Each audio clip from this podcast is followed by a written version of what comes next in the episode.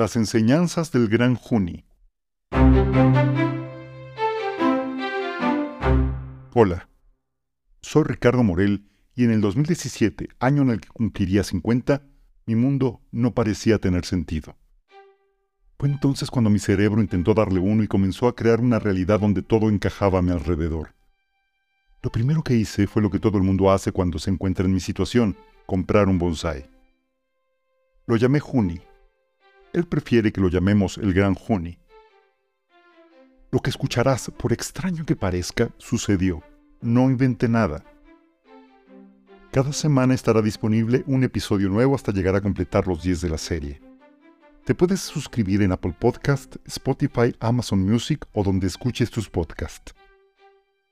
Aquí te contaré la historia de cómo Juni, en medio de este estado alterado, llegó a mi vida, algo me enseñó y me salvó.